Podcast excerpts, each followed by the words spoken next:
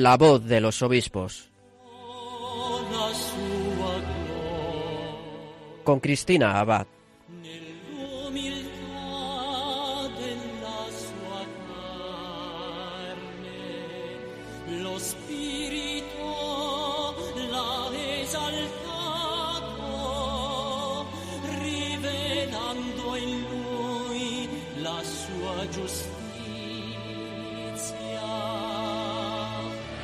Muy buenas noches, queridos oyentes de Radio María. Un cordial saludo de quien les habla, Cristina Abad.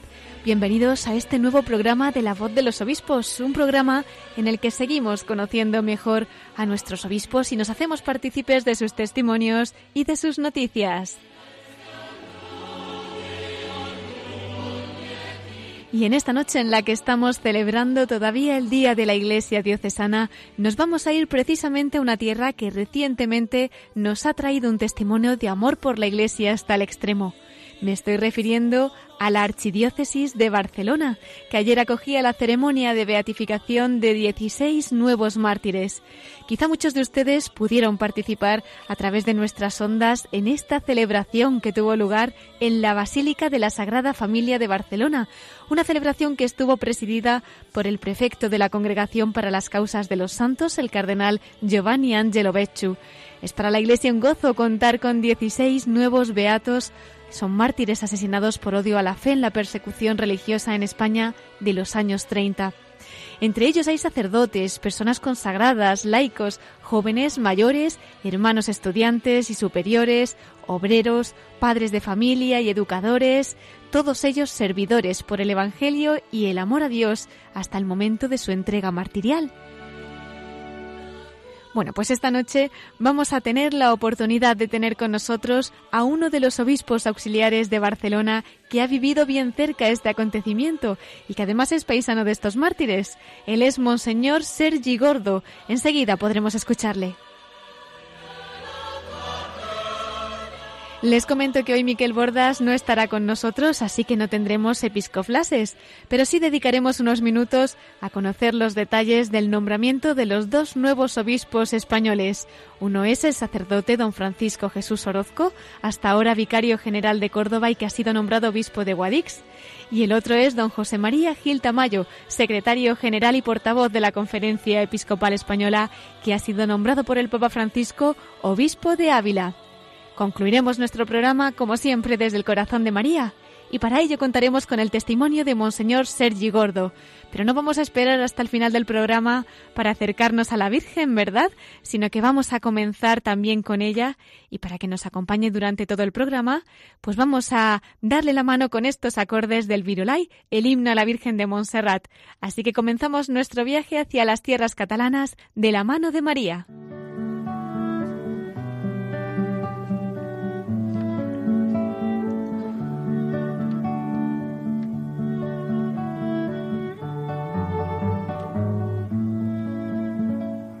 Y como les anunciaba, queridos oyentes, esta noche vamos a tener con nosotros a Monseñor Sergi Gordo, obispo auxiliar de Barcelona. Les acerco un poquito a su persona antes de darle la bienvenida. Él nace en Barcelona el 23 de marzo de 1967. A los 14 años ingresa en el seminario menor. Pasa después al seminario mayor, donde cursa los estudios eclesiásticos de filosofía y teología.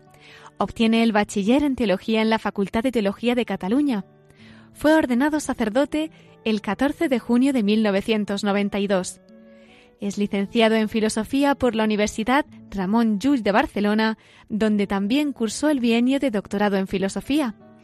Del 2001 al 2004 amplió sus estudios en lengua y filosofía en Múnich.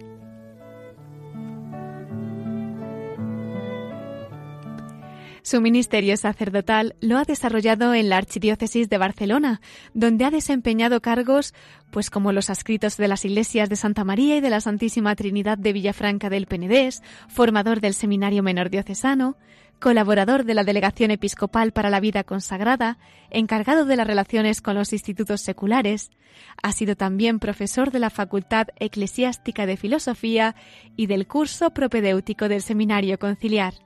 Además ha sido canciller de la Curia y secretario general del Arzobispado de Barcelona, así como secretario de la provincia eclesiástica de esta archidiócesis. Ha sido también canónigo y miembro del Consejo Presbiteral del Colegio de Consultores y del Consejo Pastoral Diocesano. Conciliario diocesano del Movimiento de Profesionales Católicos de Barcelona y miembro del patronato de la Fundación para la Construcción de la Basílica de la Sagrada Familia. El 19 de junio del 2017 se hacía público su nombramiento como obispo auxiliar de Barcelona.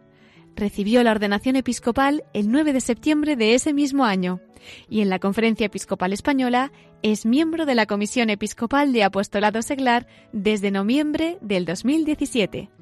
Y sin más dilación, pues vamos a darle la bienvenida a Monseñor Sergi Gordo, obispo auxiliar de Barcelona. Muy buenas noches. Buenas noches a todos los oyentes.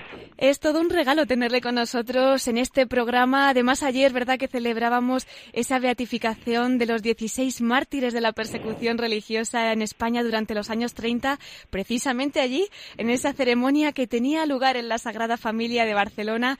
Y bueno, yo creo que muchos de nuestros oyentes pudieron unirse, no solamente desde Barcelona, sino también a través de nuestras ondas, porque pudimos retransmitirlo desde Radio María y hacernos eco de esa celebración que me imagino que fue bellísima. Don Sergi, ¿qué supone para la archidiócesis este acontecimiento? En efecto, fue una celebración, bueno, que fue un gozo en el Señor.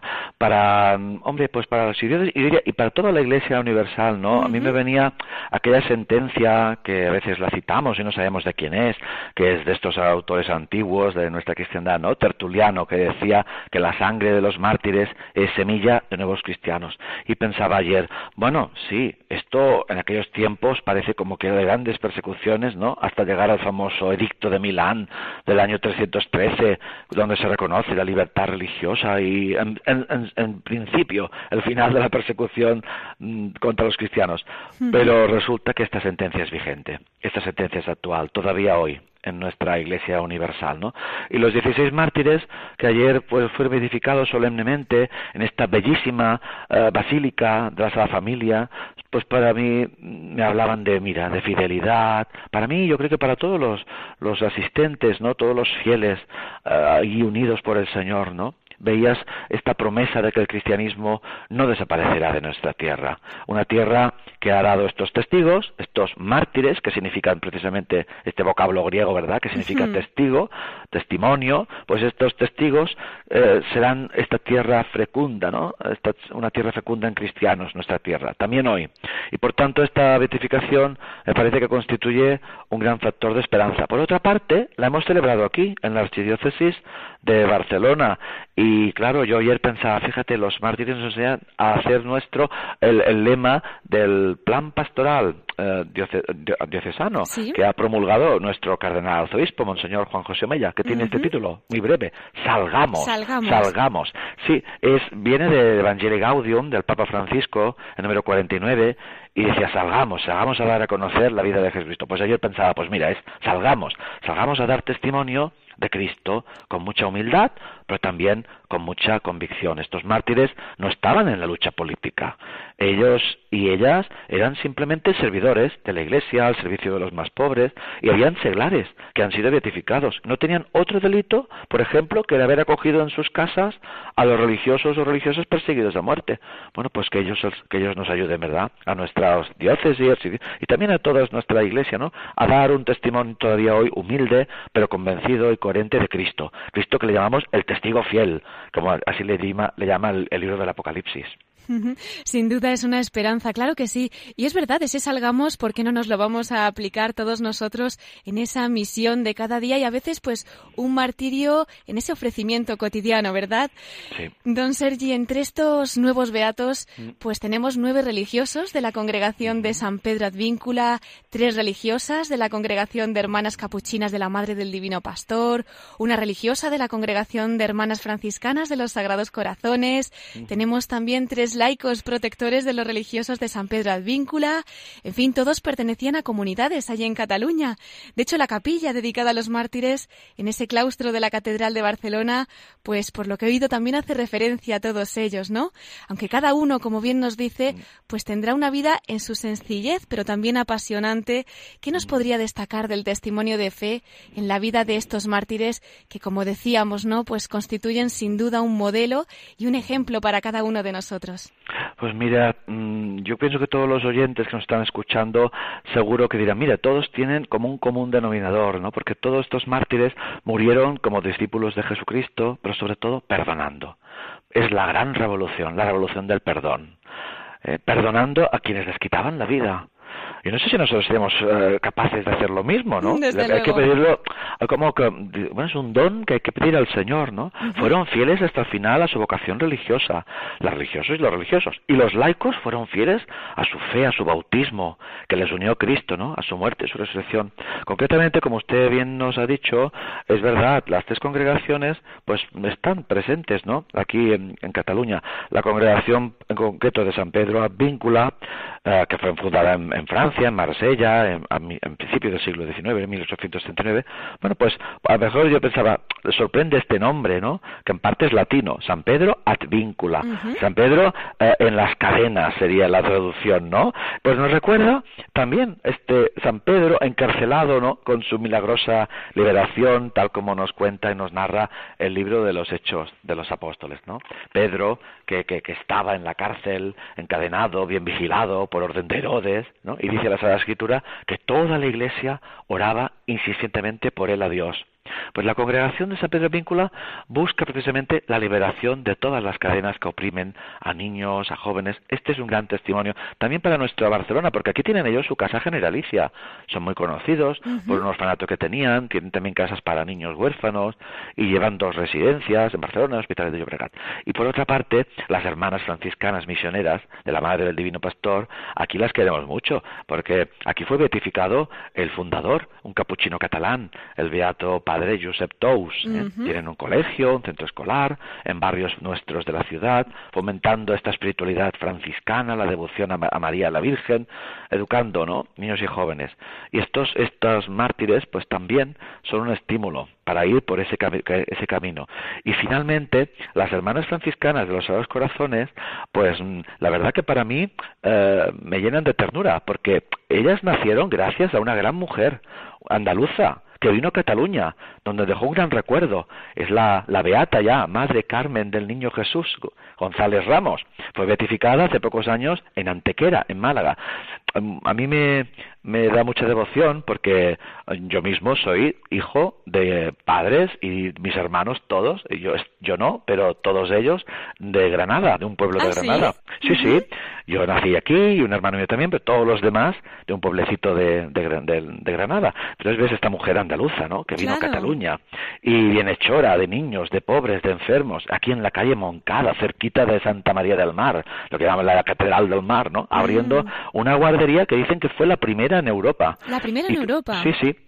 Y llevan pues eh, también una residencia asistida en la zona que llamamos del Valle de Brón, los de Barcelona lo, conocen, que hay muchos hospitales allí, y después también pues una gran obra, la obra benéfico social del Niño Dios, que fue visitada nada más y nada menos que por el Papa emérito Benedicto XVI cuando vino a Barcelona para dedicar la Basílica de la Sagrada Familia el 10 de noviembre del año 2010. ¡Qué maravilla! Y, allí estuvo el Papa, porque llevan, atienden a, a discapacitados, a niños, jóvenes con síndrome de Down y aún incluso una casa de espiritualidad en Tiana, con un taller ocupacional para personas con discapacidades. Le llaman el Centro Ocupacional Virgen de la Alegría, con un centenar de trabajadores. Disculpe que me quizás me haga un poco, pero veo, que es un testimonio que ahora con estos mártires, ¿no? pues también nos impulsan a ir por ese camino de entrega. En definitiva es el camino de Jesús, el camino que, que pasó haciendo el bien.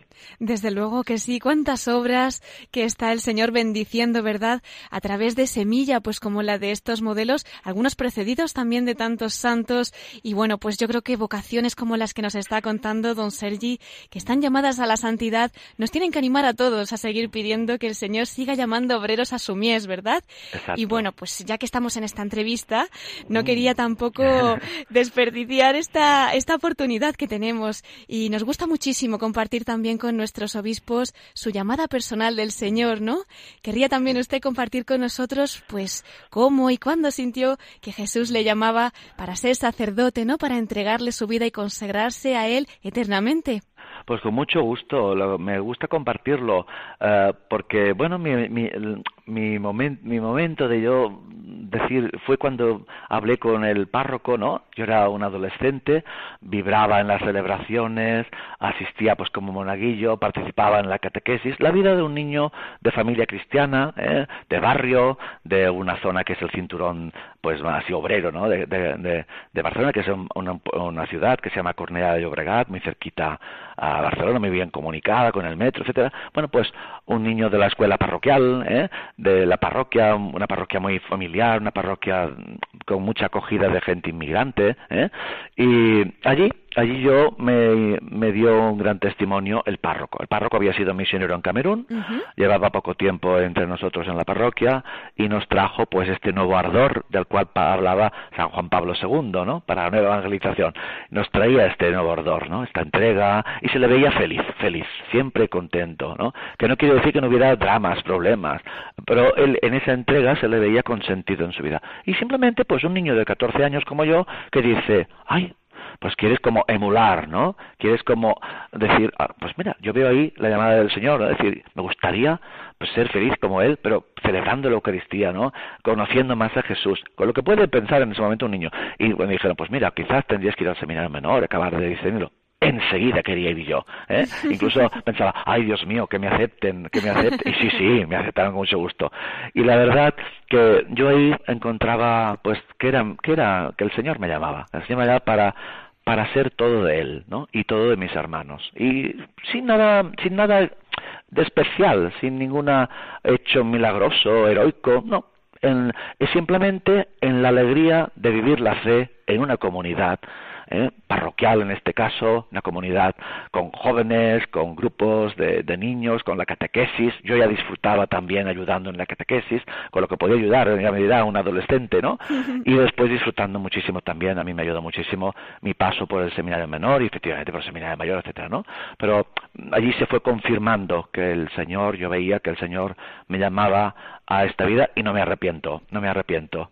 soy feliz y, la verdad, ojalá muchísimos también descubrieran que vale la pena, ¿no?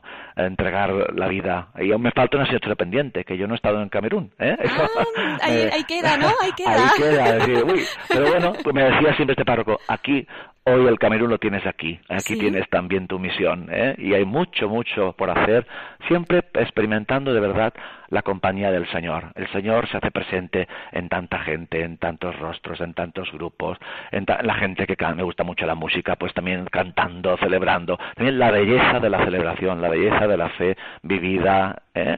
Mm, en una parroquia normal, ¿eh? y ya está, y allí creciendo, allí mm, simplemente sembrando ¿no? la, el Evangelio con alegría. Con alegría, eso es lo importante, claro que sí, servir al Señor con alegría. Me imagino mm. que de mucha alegría sería también aquel día en el que vio cumplido pues ese, ese anhelo, ¿no? De, de ser fiel al mm. Señor, de responder a su llamada. Y precisamente sería en el mes del corazón de Jesús, aquel 14 de junio de 1992, ¿no? ¿Qué guarda en el corazón don Sergi de aquel día en el que se entregó al Señor ordenándose sacerdote? Era, era el año de las Olimpiadas, el año 92. O sea que somos a los de mi generación curas olímpicos. Claro, atletas para Dios, claro. Eh, exactamente, digo para el Señor, porque yo no soy muy de, muy de deporte, me, me convendría. Mm, pues mire, ¿qué guardo? Guardo, a ver, guardo un, un, día mm, inolvidable. Tenía todavía mi padre, mi padre ya murió, tenía mi madre, mi madre también murió, pero en ese momento tenía mi familia, pero tenía, entonces en qué momento nos ordenábamos en las parroquias, yo fui ordenado en la Basílica de Santa María de Vilafranca del Penedés, Hoy día es una nueva diócesis porque la diócesis de Barcelona fue después pues desmembrada ¿eh? en tres, pero en aquel momento la diócesis pues era más amplia y allí fui ordenado y allí en, exactamente vi que el corazón del Señor eh, latía dentro de mi corazón, ¿no?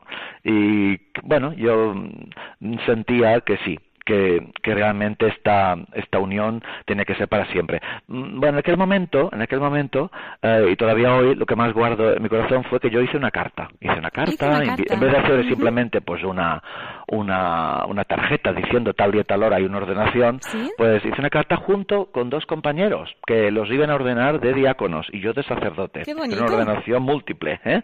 Dos diáconos y un sacerdote. Y por tanto fue una carta también comunitaria. Y en esta carta, como estaba en Vilafranca, que es la zona de viñedos, donde se hace el cava, ¿eh?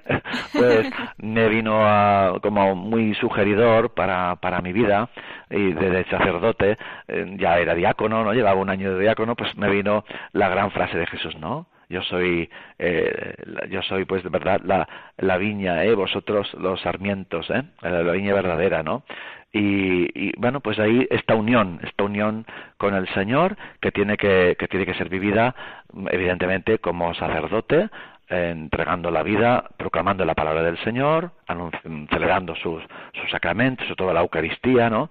Y el perdón del Señor, siendo agentes de reconciliación y de paz, y también guiando, guiando la comunidad. Como dice el Papa Francisco, en aquel momento no lo decíamos así, pero es delante, en medio y detrás en el santo pueblo de Dios, ¿no?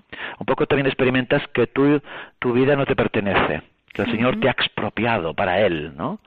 Y que por tanto no hay que temer. Con Él, que es nuestro buen pastor, pues mm, tenemos que simplemente dejarnos llevar por su báculo, ¿eh? por su que nos sostiene, ¿eh? el buen pastor.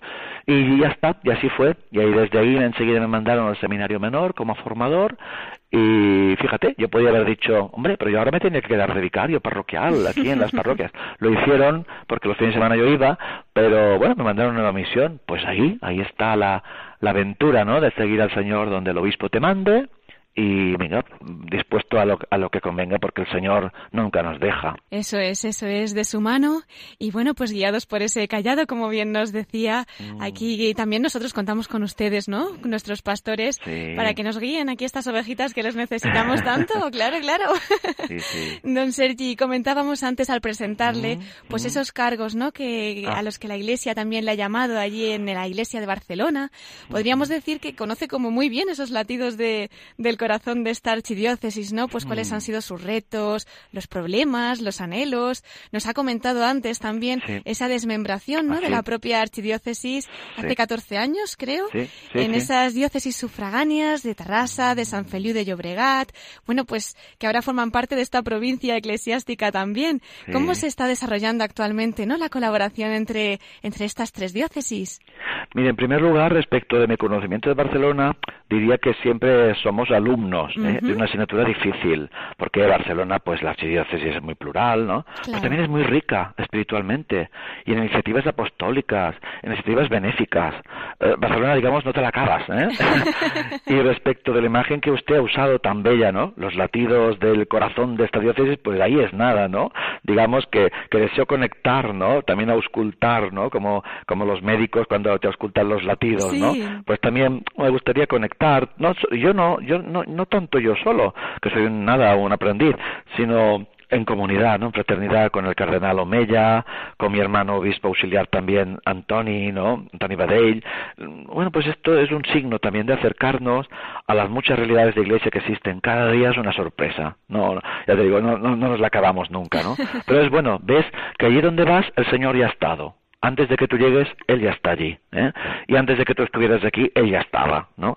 hay un historiador, un canónigo de nuestra archidiócesis muy conocido, se llama, es el doctor José María Martí Bonet, que dice que en el corazón de esta diócesis hay una cruz es la cruz, como no, la cruz de Cristo, que es la titular de la Catedral de Barcelona, junto con Santa Eulalia. Y tenemos en esta cruz el mandato de la caridad, ¿no? El mandato del amor al, prójimo.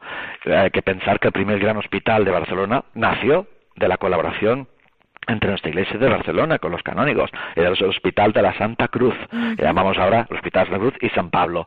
Bueno, pues eh, me hace pensar, ¿no? Lo de los latidos me ha, me ha gustado esta expresión. A ver si es verdad que yo puedo vivir al, al ritmo, ¿eh? al latido de nuestra archidiócesis. Y con respecto a la pregunta sobre cómo funciona la colaboración entre las tres diócesis, yo lo que le puedo decir es que la archidiócesis de Barcelona, en, en ese sentido, pues puede ser, como, lo podemos vivir así, que se entienda bien, como la madre que ha engendrado pues dos nuevas diócesis, claro, salidas del mismo territorio. También pasó en Madrid, ¿eh? con Getafe, con Alcalá, ¿no? pues aquí con San Felipe de Bregat y con Terrassa. ¿Qué pasa? Pues que somos hermanos todos los sacerdotes nos conocemos, claro, hemos estado en el mismo seminario, nos hemos, hemos estado en las mismas jornadas sacerdotales, todos hemos hecho, íbamos de un lado para otro en los cambios pastorales, ¿no? Entonces, mm, estas tres diócesis pueden caminar juntas, ¿no? Nos lo pide el Papa, ¿eh? Caminar juntos, ¿no? Y muy bien, pues con el cardenal arzobispo metropolitano, el señor Juan José Mella, con el obispo de la diócesis de, de Tarrasa y su obispo auxiliar, con el obispo de, la diócesis de San Felipe de Llobregat y con los dos auxiliares ahora de la zona, formamos un equipo. Hay que poner en relieve la gran tarea que también hizo el cardenal eh, Martínez Sista, Luis Martínez, arzobispo emérito. A él le, tocó eh, llevar adelante con los obispos eh, de las iglesias sufragáneas, tirar adelante ¿no? esta nueva manera de, vivir, ¿no? La, misión en estos tres territorios, ¿no? Y también le tocó pues tirar adelante la provincia eclesiástica. A mí me nombró secretario de la provincia eclesiástica desde el primer momento y bueno, también estamos en contacto en el trabajo pastoral con todas las otras diócesis hermanas de Cataluña y con el resto de España a través también de la presencia en la Conferencia Episcopal Tarraconense por una parte y en la Conferencia Episcopal Española. Todos son, de verdad, yo lo vivo desde un año que me ordenaron de obispo como un gran momento de fraternidad episcopal. ¿eh? Eh, de verdad, sin tensiones, con mucha, mucha hermandad es un gozo de verdad en el Señor. Descubres que somos hermanos y que hay un clero, que hay unos laicos también, que hay una, una vida consagrada, ¿no? En las diócesis caminando con muchos proyectos en común en esa gran familia de nuestra Santa Madre Iglesia, ¿verdad? Sí. Claro que sí. Bueno, hablando de, familia, nos comentaba antes esa visita, ¿no? Que hizo en su día el Papa ah, Benedicto XVI cuando consagró la Basílica de la Sagrada Familia en el año 2010. Recientemente, además, ha hecho público, ¿no? Que la Junta Constructora del Templo y el Ayuntamiento, pues, han llegado a un acuerdo para regularizar las obras, más de 130 años después de su inicio, mm. ¿verdad? Y bueno, pues aparte de ese obvio valor artístico y turístico, por decirlo así, así, que tiene este magnífico templo de Gaudí, porque yo creo que no habrá turista que pase por Barcelona mm. y no quiera al menos visitarlo. Eh, ¿Qué cree usted, no? ¿A qué piensa que está llamada a ser realmente mm. este gran templo de la Sagrada Familia de Barcelona? Pues mire, cuando usted me, me cita a esa familia, evidentemente primero que tengo que decir es que tengo un gran recuerdo, ¿no? Inolvidable de aquellos días. Inolvidable también por el trabajo que nos llevó. ¿eh? que era ya la cuenta atrás y, decías, ay, ay, ay, ay, ay, ay, porque siempre ves los que estás más en la cocina interna, ves todo lo que aún falta, ¿no? Pero el Señor siempre con su providencia ayuda, ¿no? Y, además con una generosidad, tantos voluntarios. Pero bueno, yo de verdad que tengo claro en mi mente, eh, bueno, pues que, que recibí las llaves de la basílica recién dedicada de manos del Papa Benedicto. pero no era, para, no era para mí, evidentemente. A mí no, me, no me nombraron rector de la basílica, sino que era porque en ese momento no había rector. Entonces dijeron, bueno, pues como es el secretario general y canciller, pues al canciller le toca guardar, es como el lama de llaves, ¿no? Que guarde la llave de la basílica porque se decidió que en esos primeros años fuera el Consejo Episcopal, con los vicarios episcopales, junto con el, señor cardenal arzobispo Martínez Istac, que nos ocupáramos de lo que era la, la, la misión pastoral, ¿no? La celebración, el culto, porque ya se dedicaba al culto, la Basílica entonces dijo, bueno, pues como el, don Sergi, ¿no? Es el secretario general y canciller, pues que igual que le dé el Papa a él la llave, que no es para él, sino que es para la archidiócesis, ¿no? Todo lo que el Papa celebró, nos dijo aquel día, merece siempre una reflexión constante, ¿no? El arquitecto Antoni Gaudí decía que en la Sagrada Familia todo es providencial, ¿no?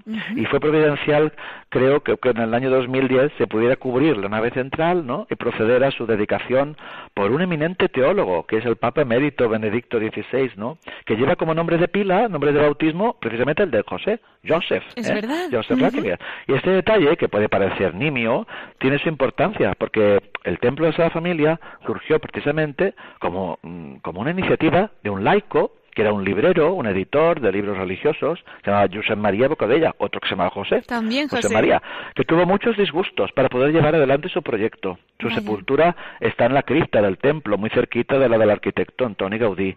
Y también pues ayudó mucho a que el proyecto surgiera uh, otro José, San Josep Mañanet, que era un gran devoto de la Sagrada Familia y es el fundador de las congregaciones dedicadas a la educación de los niños y los jóvenes, que son los hijos de la Sagrada Familia y las misioneras hijas de la Sagrada Familia de Nazaret. ¿eh?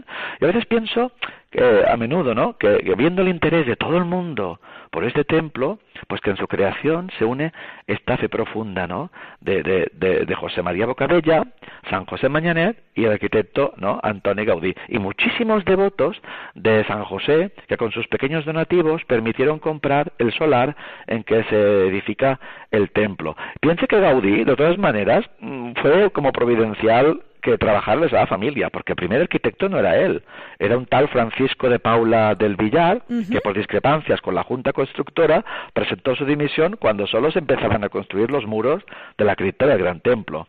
Y con un templo que estaba solamente comenzando, eh, José María Bocabella, el promotor y fundador también de la Asociación de Devotos de San José, pues se encontró sin arquitecto. Y cuando estaba pues en plena oscuridad sobre el futuro de la obra, una tía suya, muy piadosa, le visitó en su librería que tenía en el centro de Barcelona y le dijo, mira, José María, no sufras, he tenido un sueño. San José nos enviará un arquitecto que tiene los ojos azules. Y bueno, pues él, devoto, pensó que, bueno, pues que la tieta, como le llamaban en familia, la tía, que quizás tenía razón. Y bueno, él se puso a trabajar, acudió a un buen arquitecto, se llamaba Juan Marturell Montell, le pidió a ver si pudiera él aceptar la obra, pero tampoco él, él se ve que, bueno, no le iba bien, y dice, pero bueno, conozco a uno, conozco a uno, ¿quieres que te lo presente? Y se presentó, mira, un colaborador mío, se llama Antoni, Antoni Gaudí. Bueno, le alargó la mano y Bocabella se la estrechó, le miró a los ojos y vio que aquel joven tenía los ojos azules, como le habían dicho la tieta al contarle su sueño. y entonces reaccionó inmediatamente, pasó por su mente que quizá aquel era el arquitecto escogido del Señor y, enviado por el señor San José, y le dijo, mira, señor Gaudí, mañana mismo le espero en el templo de esa familia. Y bueno, el, así empezó, como diciendo, San José se pasó. ¿eh? y la Sagrada Familia, pues yo pienso que está llamada a ser lo que muchos dicen, ¿no? Pues hoy dicen que es como si fuera una nueva catedral del siglo XXI, ¿no? La catedral de la familia, dicen algunos, el santuario de la familia, ¿no? Bueno, pues para mí es un poco un don, una tarea, ¿no? Que, estos buenos eh, hombres que he citado, ¿no? Bocabella, Mañanet, Gaudí, pues tenían en su mente y ahora pues se puede hacer realidad con la ayuda, con la colaboración de, de, de todas las archidiócesis, de todos los fieles. De, de verdad es que impacta cada domingo, se celebra muy temprano para lo que es nuestras misas a las nueve de la mañana, se llena una misa internacional y a muchas veces tienen que decir que no pueden, por motivos de seguridad, no pueden entrar más fieles, pero participando en todos los idiomas, una misa muy solemne, muy acogedora, muy evangelizadora, pues por ahí tiene que ir. La acogida y también todo lo que puede la Familia ser también para el anuncio explícito, ¿no? del, del mensaje de la alegría del Evangelio, con esos retablos que Gaudí los pensó fuera para el que pasa distraído por la calle es una catequesis. Sí. ¿eh? Está, bueno, me hace pensar. Por ahí, por ahí tenemos que ir, yo creo, a ver si el Señor nos ayuda. Seguro que nos ayuda. Seguro que sí, porque nos hace mucha falta, ¿verdad? Para la santidad de las familias hoy en día, pues yo creo que también se vale de todas estas cosas que, bueno, yo no conocía los detalles de la historia, pero está clarísimo que, que providencialmente, pues como bailando, ¿verdad? Como, como se bailando todo desde el cielo. Mm, y bueno, pues no sé, los frutos ya, ya veremos, ¿no? Claro que sí. Dios quiera que pronto estemos haciéndonos eco a través de estas ondas de más maravillas, ¿no? Que, siguen obrando desde el cielo a través también, pues, de estas construcciones que son para mm. gloria de Dios, al fin y al cabo, ¿no? Y que lleguen a los corazones, eso es. Pues eh, yo creo que el Señor le mima mucho, don Sergi, a través de, tantos regalos que le ha estado haciendo, ¿verdad? Que le ha permitido vivir, pues, tantas mm. cosas desde niño, como nos ha dicho, luego en el seminario como sacerdote y ahora como obispo auxiliar. Yo no sé qué pensó cuando el Papa Francisco le nombró obispo auxiliar y alguien le dio esa noticia de que había sido escogido para esta misión. Cuéntenos. Bueno, ya, supongo que la gente sabe que, en principio la noticia te viene pues porque te llama un día el nuncio y que te quiere ver y que te quiere comunicar esta noticia. Claro, cuando te la comunican, en mi caso, nada más y nada menos que en la semana que yo cumplía 25 años de sacerdocio. No me diga. Sí, sí, era en el mes de junio del año pasado y yo estaba, ah, bueno, a punto de celebrar la misa de solemne, de, donde, y después de unos días como de retiro, donde yo ponía en manos del Señor otra vez toda mi vida, es decir, un poco haces estas oraciones de oblación, ¿no? Que las haces siempre, pero cuando vas a hacer 25 años, las vas a revivir, reviviendo incluso el el día de la ordenación, orando desde la desde la desde el ritual de ordenación no porque es bellísimo toda la y entonces claro te pones en manos del Señor y dices hágase en mí según tu palabra ¿eh? que se cumple tu voluntad y no la mía o, o, haces las, las oraciones no de solo Dios basta de Santa Teresa no o, o, del beato Carlos de Foucault no padre yo me pongo en tus manos hazme lo que quieras claro y después de toda esta oración te llama el anuncio y, y, dices, ¿y ahora qué hago? ¿Y ahora qué digo? mi madre muy grave, mi madre enferma, mi madre estaba que no podía venir a la celebración de, de, mis 25 años y bueno, cuando le di, cuando le di la noticia, porque me, dio permiso para que ella no le viniera por la prensa, ¿no? Eh, cuando faltaban poquitos momentos para salir la noticia y vi el efecto que le causaba, a mí que me causaba vértigo, a mí que me causaba como, señor, pero, sí, pero, pero, pero, bueno, pero también había pensado, ¿cuántas veces he cantado una canción, que yo que me gusta mucho la música, que la cantamos por aquí, que en catalán dicen, caldrá di que sí cada día, a cada momento, cada pasa, lo traduzco, habrá que, hay que decir que sí siempre, ¿eh? cada día, en cada momento, en cada paso. Qué bonito. Decirle sí al Señor. Bueno, pues cuando, haces, cuando cantas estas canciones vocacionales, no dices, bueno, pues ahora aplícate el cuento, ¿eh? Te toca ser generoso, decir que sí y es verdad que la misión te supera, pero eso también te hace ser muy pequeño, muy humilde y ver que en este camino no estás solo, que te ayuda el Señor junto con toda su iglesia, que ora por ti y con todos tus, con, todos tus hermanos. Claro, por ejemplo, soy obispo auxiliar de aquí de Barcelona. ¿Qué pasa? Que me siento muy en mi presbiterio, porque yo eh, soy presbítero, he sido presbítero de esta diócesis, y entonces te sientes como con tus hermanos, ¿no? Muy arropado por todos ellos. Entonces, que con ellos hay que hacer este camino junto, con el cardenal, con el obispo Antoni, eh, con los sacerdotes, con los diáconos, con, con todo, con todo el pueblo santo de Dios, ¿no? Los, los consagrados, los consagradas, y ves tanta gente buena, laicos, celares, amigos, matrimonios. Yo estaba de conciliario del movimiento de profesionales católicos, ¿no? Donde siempre estás diciendo que hay que estar abierto a las sorpresas del Señor. Bueno, pues aquello que dices, ¿no? Pues ahora te, ahora te toca vivirlo a ti. Fíjate del Señor como María, ¿eh? ponte en sus manos como la Virgen Santísima y ya verás que no hay que temer, el Señor te dará la fuerza y, y tú no, yo, y no un obispo no es una vedette, un obispo no es del Star System, un obispo tiene que ser un pastor a imagen del buen pastor, que lleva el buen olor del Señor a los demás. ¿eh? cuando, cuando el cardenal nos ungió con el santo crisma, cuando te ungen como obispo, te ungen la cabeza, ¿no? Y yo pensaba, bueno, pues esta, este óleo santo ¿no? que te está derramando no es para perfumarte tú, es para que este, este buen aroma del Evangelio llegue por doquier, ¿no? Allí donde el Señor te envía en esta iglesia que llamamos en salida, ¿no? Donde nuestro Señor dice salgamos, vuelvo al plan pastoral nuestro, ¿no? Salgamos. bueno, pues la verdad es que la cogí esta misión, pues fiándome, fiándome del Señor y me, sintiéndome muy pequeño, sintiendo que me superaba, pero que bueno, que por el camino de la humildad y por el camino de la entrega y el camino de la, de la sencillez y de la generosidad, que son cosas que a mí me faltan mucho, bueno, pues el Señor yo se lo pido, junto con todos los que, están rezando también por mí. Y a muchos les decía un poco como Papa Francisco, que decía, reza por mí. Yo te decía, rezo por vosotros, pero vosotros también por mí, ¿eh? Que, que, esto es muy grande y yo soy muy pequeño. No sé esto cómo podrá tirar adelante. Bueno, con la ayuda del Señor. Eso es, con la ayuda del Señor. Y cuente con nuestras oraciones también, Muchas gracias. Ahora, además... Yo también rezo por vosotros. Sí, por favor, falta nos hace también, por creo supuesto. Mucho, creo mucho en esta comunión de en la oración. Hay que creer, pero es que lo experimento, ¿eh? En muchos momentos de la vida suerte he tenido ¿eh? y suerte tenemos. Claro que es así. Claro que sí. Pues, gracias. Eso es. Mm. Vamos a pedirle a nuestros oyentes del mundo entero, porque la verdad que estas ondas llegan a lugares tan inesperados, pues que, que le encomienden muchísimo para que sea un santo obispo y que siga siendo fiel a todas estas llamadas del Señor. Y bueno, pues nosotros también, como decía, nos acogemos a sus mm. oraciones, don Sergi.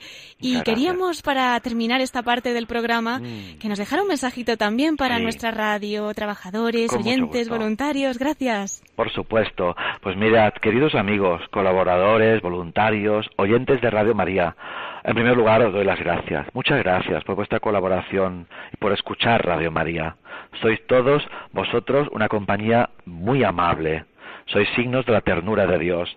Y hablando con personas muy diversas, me dicen a veces, y con mucha gratitud, que ellos también escuchan Radio María. Si me estáis escuchando, pues para vosotros también va este, este saludo. Sobre todo pienso en los enfermos, los que estáis en un, en un lecho con muchas dificultades, unidos bien al Señor, ¿no? Que oís también, sobre todo, participáis mm, también bien unidos cuando cada día se retransmite la Santa Misa, o rezando el rosario, a, través de las ondas de Radio María.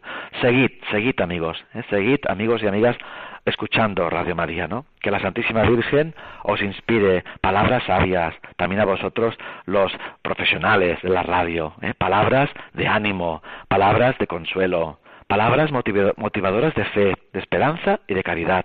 Que Dios, que Dios os bendiga a todos y que la Virgen María os acompañe y os cuide siempre. Muchísimas gracias, don Sergi, se lo agradecemos de todo corazón.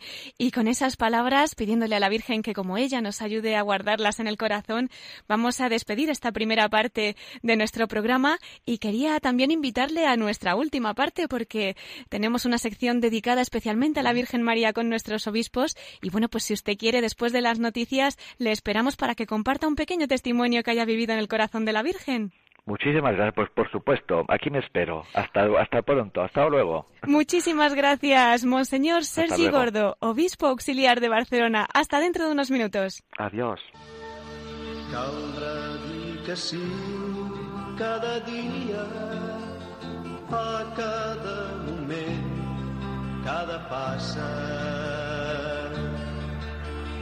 Caldrà dir que sí, tot i amb dubtes, a cada moment, cada passa,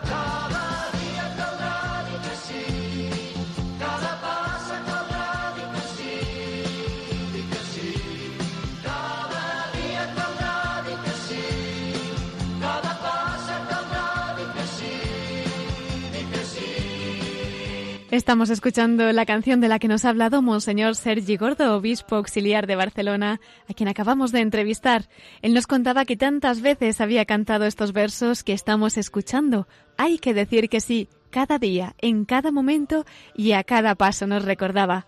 Así nos animaba Monseñor Gordo a decirle que sí al Señor y a acoger el plan de santidad que tiene para cada uno de nosotros. Aún volveremos a escucharle en nuestra sección de la voz de los obispos desde el corazón de María. Y bueno, como les decía, en el programa de hoy no vamos a tener episcoflases, pero sí que nos vamos a hacer eco de dos noticias muy importantes que hemos tenido en estos últimos días. Y es que desde nuestro último programa, el Papa Francisco ha nombrado a dos nuevos obispos españoles. Uno de ellos es el sacerdote don Francisco Jesús Orozco, hasta ahora vicario general de la diócesis de Córdoba y que el pasado 30 de octubre fue nombrado obispo de Guadix. Su ordenación episcopal será el 22 de diciembre, así que vamos a enviarle nuestra más sincera felicitación desde Radio María y aunque si Dios quiere le tendremos pronto en este programa, vamos a escuchar sus primeras palabras como obispo electo de Guadix. Mis primeras palabras y mi corazón se elevan al Señor en acción de gracias. Quiero renovar mi confianza en Cristo, que sigue pronunciando hoy, fijando sus ojos en mí, aquel sígueme que hizo nacer a la Iglesia y que la sigue llenando de su presencia cercana y salvífica. Y ante mi barro indigno, que el Señor, como en la primera creación, quiere seguir modelando con sus propias manos, vuelvo a ser consciente del protagonismo del Señor y de su misericordia en mi existencia. No me habéis elegido vosotros a mí, sino que yo os he elegido a vosotros y os he destinado para que vayáis y deis fruto, y vuestro fruto permanezca. O como canta el Salmo 115, no a nosotros, Señor, no a nosotros, sino a tu nombre da la gloria, por tu amor, por tu verdad. Como decía nuestro santo doctor Juan de Ávila, demos a Dios la gloria del Señor, sabedor de todo y obrador de todo lo bueno. Y hagamos todo lo que de nuestra parte fuera con toda diligencia y muy cumplidamente. Confío en que, como he experimentado desde niño y durante toda mi vida sacerdotal, el Señor que me ha llamado me dará las gracias necesarias para poder responder con fidelidad a esta llamada a apacentar su rebaño. San Pablo dice en su epístola a los Efesios, a cada uno de nosotros se le ha dado la gracia según la medida del don de Cristo.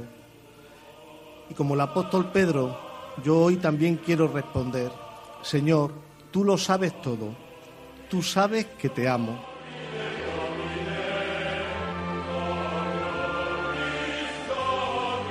Pues este era parte del mensaje de don Francisco Orozco, hasta ahora vicario general de la diócesis de Córdoba, que como decíamos ha sido nombrado por el Papa Francisco obispo de Guadix. Y bueno, como les decía, han sido dos los obispos que en estos días ha nombrado el Papa. Les comento que el otro nombramiento ha sido para el sacerdote José María Gil Tamayo, hasta ahora secretario general y portavoz de la Conferencia Episcopal Española. Y es que esta misma semana, el martes 6 de noviembre, la Santa Sede hacía público su nombramiento como obispo de Ávila. Su ordenación episcopal está prevista para el próximo 15 de diciembre y de cara a este día, don José María Gil Tamayo ha hecho una petición a sus nuevos diocesanos. Vamos a escucharlo pedirle a la Santa que yo sepa tener un corazón donde el amor de Dios se derrame en los demás y sepa ser docto con la sabiduría del Espíritu para guiar al pueblo que se me encomienda. Pero sobre todo quiero servir y ese es el lema que he elegido para mi ministerio episcopal. No ser servido, sino servir, tomado del Evangelio de San Mateo. Eran las palabras del obispo electo de Ávila, el sacerdote José María Gil Tamayo, que bueno, pues nos pedía que le encomendáramos a Santa Teresa de Jesús. Se convierte así en el segundo obispo de la sede abulense que nació en Zalamea de la Serena, en Badajoz.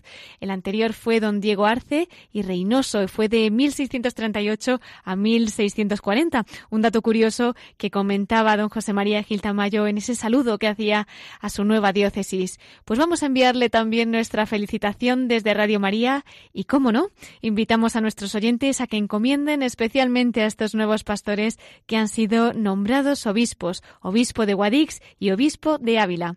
Y veo que el tiempo está pasando demasiado rápido, así que vamos a continuar ya con el testimonio de nuestros obispos, pero ahora desde el corazón de María.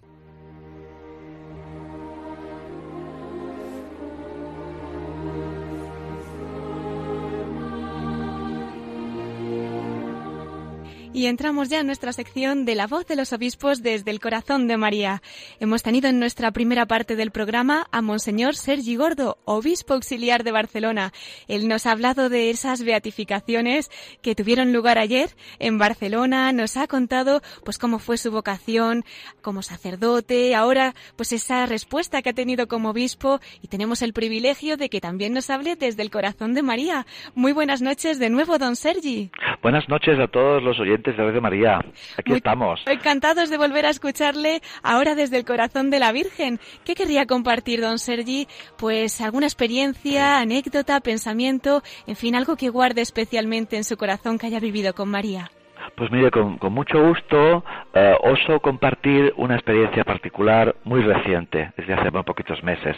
Mi madre murió este 5 de mayo pasado, en este año, y es una mujer, bueno, una madre cristiana, mm, no porque sea mi madre, eh, pero de verdad muy querida por toda. Ella enviudó muy joven y bueno, pues tuvo el gozo de tener un hijo sacerdote, ¿no? Y cuando estaba ya muy, muy grave, por diversos ictus, Ah, también por un tumor muy muy grave, etcétera, le vino la noticia de que el hijo era elegido para ser obispo auxiliar y pudo tener el gozo la verdad que esto sí que fue un don del Señor de poder asistir a mi ordenación episcopal llevándola con una ambulancia ¿eh? de puerta a puerta. Pudo estar esas tres horas en la Basílica de la Familia el 9 de septiembre del 2017 y súper atenta, ella que se dormía mucho, pobrecita, ese momento, esas tres horas estaba súper atenta. Una madre, la madre que, hmm. que ha dado luz a un hijo, que, que ahora resulta que el Señor le llama ¿no? a, a ser pues sucesor, indigno sucesor, pero de los apóstoles. Y bueno, ¿por qué, pues qué pasó? Pues mi madre um, un poco sintiendo también eh, todo esto desde el corazón de María Santísima, ¿no? Desde nuestra Madre la Virgen. Pues cuando una madre eh, se te va, ¿eh? notas también que tu amor a la Virgen crece aún más, ¿eh? y que la Madre de Dios ruega por nosotros, ahora y en la hora de nuestra muerte. Mi madre mm, había recibido varias veces la unción de los enfermos, pero cuando ya estaba muy grave, muy grave, a punto de, sedarla, eh, porque ya, ya no podía más, eh, era la vigilia de la Virgen de Montserrat. Yo tenía que haber ido a la vigilia, que es un encuentro con jóvenes de toda Cataluña, en el monasterio de los benedictinos, que es la patrona de las diócesis de Cataluña. Y no, mm, dejé de ir, mi madre estaba muy grave, y esa noche sabiendo que muchísimos, muchísimos hermanos y hermanas, amigos y amigas, familiares y sacerdotes y bueno, y monjes de Montserrat rezaban por mi madre para que viviera la eterna bienaventuranza, ¿no? Pues ella todavía con mucha conciencia recibió con una gran alegría, con una sonrisa que siempre tenía, aún más ese día, recibió la unción y el viático. Esto es un recuerdo que para un hijo sacerdote, en este, caso un hijo obispo, pues es, es, un don, un don del Señor, muy grande. Mi madre muy serena, muy feliz, con todo el sufrimiento que tenía, ¿no? Y bueno, le llegó su, le llegó su fin, lo experimentamos como con mucha dulzura, con mucha paz, se fue muy reconciliada, muy queridísima, ¿no? Por todos, y yo eh, experimenté mucho la protección de, María Santísima, ¿no? Bajo su amparo, ¿eh? bajo su manto. Mi madre estaba también como enchufada, digamos, con el Señor, porque es nuestra abogada, ¿no? Avocata nostra, le decimos en el Salve Regina a la Virgen, ¿no? Y me vino mucho la oración de Santa Teresa de Jesús y la mandé por un WhatsApp este canto conocido de, en castellano, que lo canta la comunidad también de Teset, nada te turbe, nada te espante, eh, todo se pasa, Dios no se muda, la paciencia todo lo alcanza, quien a Dios tiene nada le falta, solo Dios basta. Y pensaba, mira, Señor, tú eres nuestro Padre y yo estoy ante ti como un niño en el regazo de su madre, ¿no? Que dice el salmista. Y no solo yo, todos mis hermanos, todos mis, mis familiares, todos los vecinos, pues somos de un barrio, de un, pues de un pueblo de, de, bueno, de ambiente obrero, ¿no? De gente sencilla, muchos de ellos inmigrados, ¿no? Y bueno, con mucho dolor, con muchas lágrimas, vimos que mi madre se había dormido en el Señor, ¿no?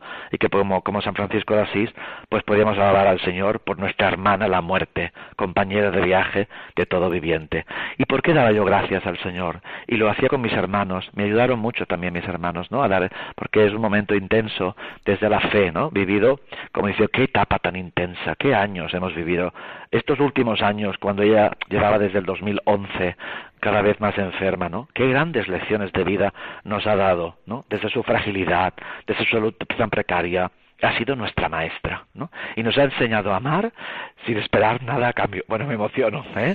y, y nos ha enseñado que somos pobres, que no somos los amos de nuestra vida y que el Señor es nuestro buen pastor.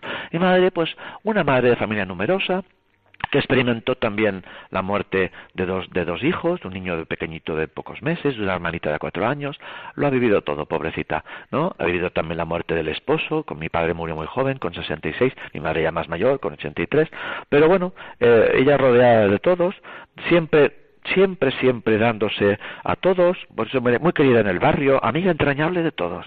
Y estos últimos años, ya casi sin hablar, siempre sonriendo. Esto no se improvisa, esto es un don del Señor y de su Santísima Madre.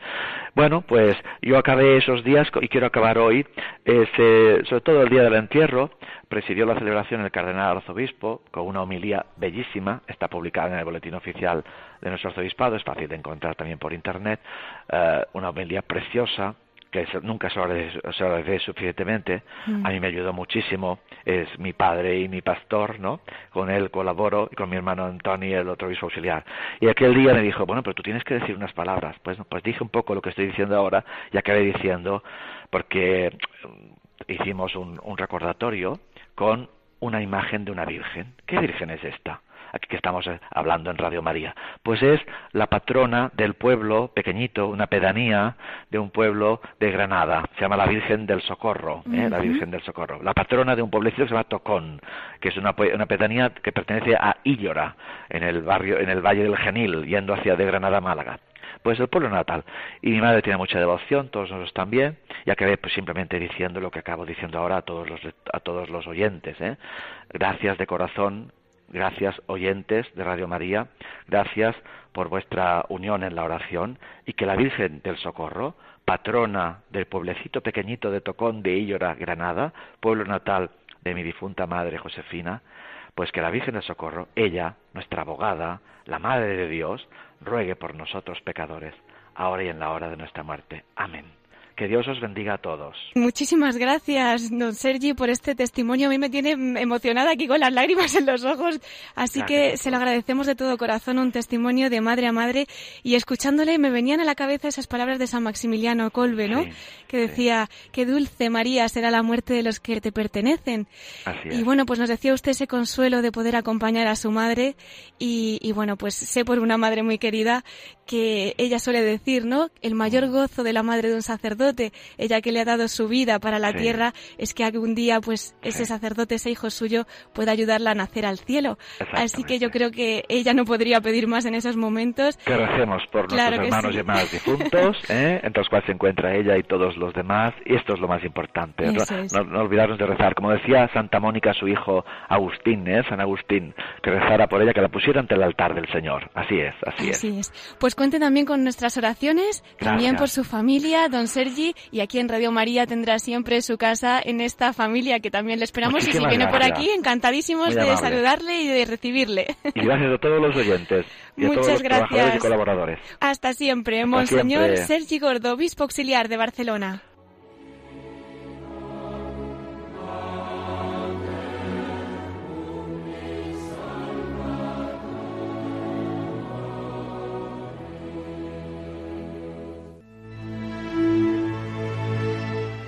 Pues ya nos quedamos sin tiempo, queridos oyentes, así que nos tenemos que despedir. Les recordamos nuestro correo electrónico para cualquier consulta que nos quieran hacer.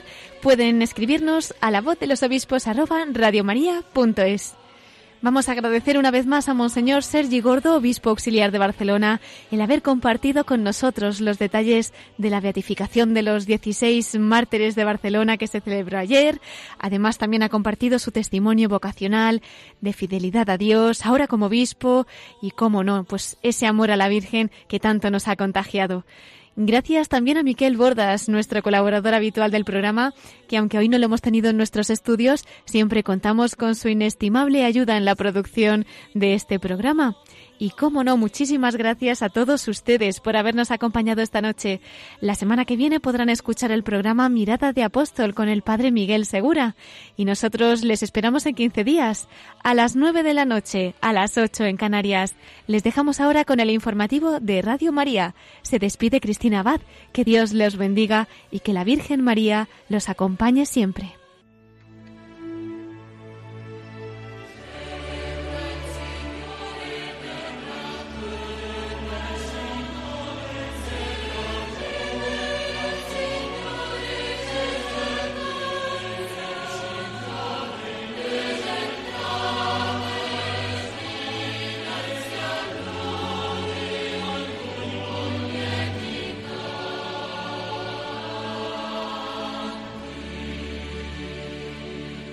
Han escuchado la voz de los obispos con Cristina Abad.